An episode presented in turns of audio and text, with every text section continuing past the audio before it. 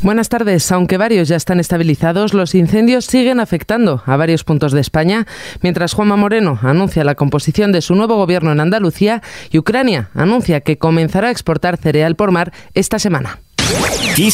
Noticias con Carmen Desmonts. Comenzamos en Tenerife, estabilizado el incendio que se originó el pasado jueves en el norte de la isla. El presidente de Canarias, Ángel Víctor Torres, ha informado que tras el trabajo de la pasada noche no han aumentado ni las hectáreas afectadas ni tampoco el perímetro. En las próximas horas se evaluará la posibilidad de que las personas desalojadas por el fuego puedan volver a sus casas. Mientras los tres grandes incendios que se han declarado este fin de semana en Castilla y León, aún activos, en Burgos, Zamora y Ávila, están ya sin llama. En estos dos últimos, los de Zamora y Ávila, con indicios de que fueron intencionados, y el de Burgos por uso de maquinaria en horario en el que estaba prohibido. Desde el Gobierno Central, Fernando Grande Marlasca ha asegurado que ya hay un plan para reducir desastres naturales.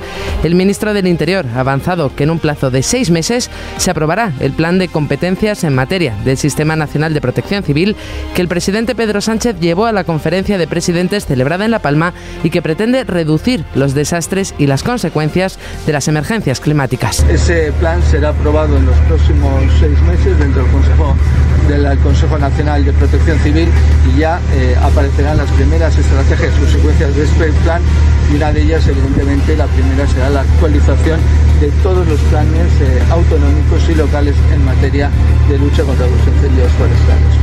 Por otro lado, el ministro ha dicho que el cambio climático es determinante en las olas de calor y la situación de numerosos incendios que se están sufriendo este verano. Seguimos en Andalucía. Juanma Moreno amplía a 13 las consejerías de su nuevo gobierno. El presidente de la Junta contará con un ejecutivo en el que hay mayoría de mujeres, 7 frente a 6 hombres y con 4 independientes. Es un gobierno que conjuga mucha experiencia, creo que eh, es un gobierno con una vasta experiencia en gestión. Creo que es un gobierno además que, como decía, tiene otra característica, que tiene más consejeras que consejeros, que también creo que es, es algo que hay que destacar, y donde conjuga una base continuista del anterior gobierno, donde hay una base clara que ya viene del anterior equipo y donde se incorporan pues, nuevos valores, algunos del ámbito político y otros del ámbito privado, de personas que son independientes.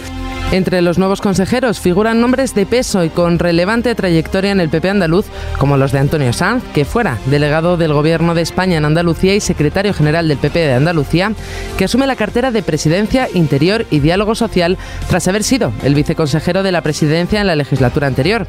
La secretaria general del PP de Andalucía, Loles López, que asume la cartera de Integración Social, Juventud, Familias e Igualdad de Oportunidades y quien fuera portavoz parlamentaria del PP de Andalucía en la undécima legislatura alcalde de Córdoba y secretario de Estado de Interior, José Antonio Nieto, nuevo consejero de Justicia, Administración Local y Función Pública. Al margen de este asunto, el rey apela al carácter y la fortaleza de España para salir adelante.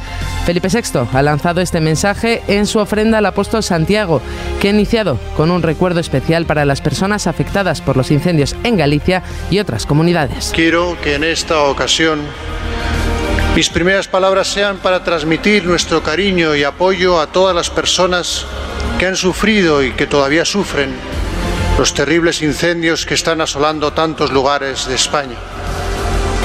Personas que han tenido que ser evacuadas de sus hogares, que han perdido sus casas, sus cosechas, sus ganaderías, su modo de vida, la vida misma.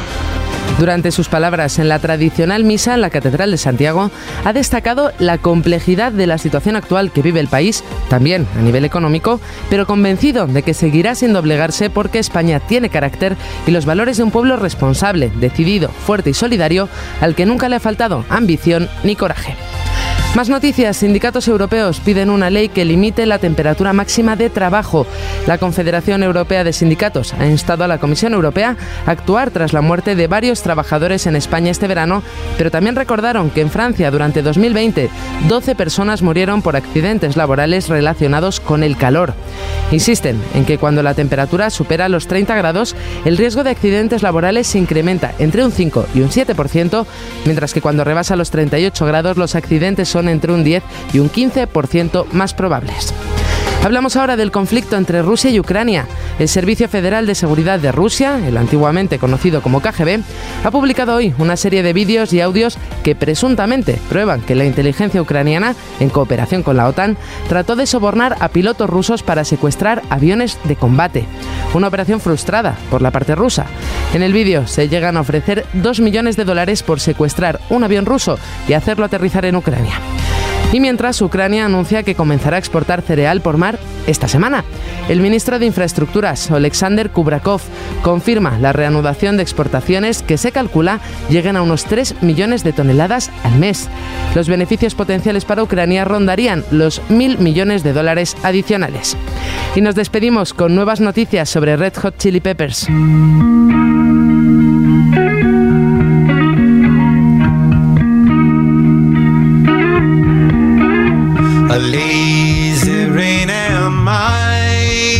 La formación estadounidense anuncia el lanzamiento de un nuevo álbum, Return of the Dream Canteen.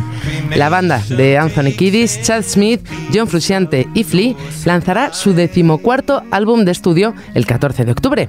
Será el segundo que publiquen en 2022 después de compartir Unlimited Love, su primer álbum desde The Gateway en 2016. De su próximo LP, que también cuenta con la producción de Rick Rubin, la banda dijo lo siguiente: Fuimos en busca de nosotros mismos como el grupo que de alguna manera siempre hemos sido. Solo por diversión, improvisamos y en poco tiempo comenzamos el misterioso proceso de construir nuevas canciones. El próximo álbum que sacaremos es fácilmente tan significativo como el primero. Return of the Dream Canteen es todo lo que somos y siempre soñamos ser. Está lleno, hecho con la sangre de nuestros corazones. Atentamente, los Red Hot Chili Peppers.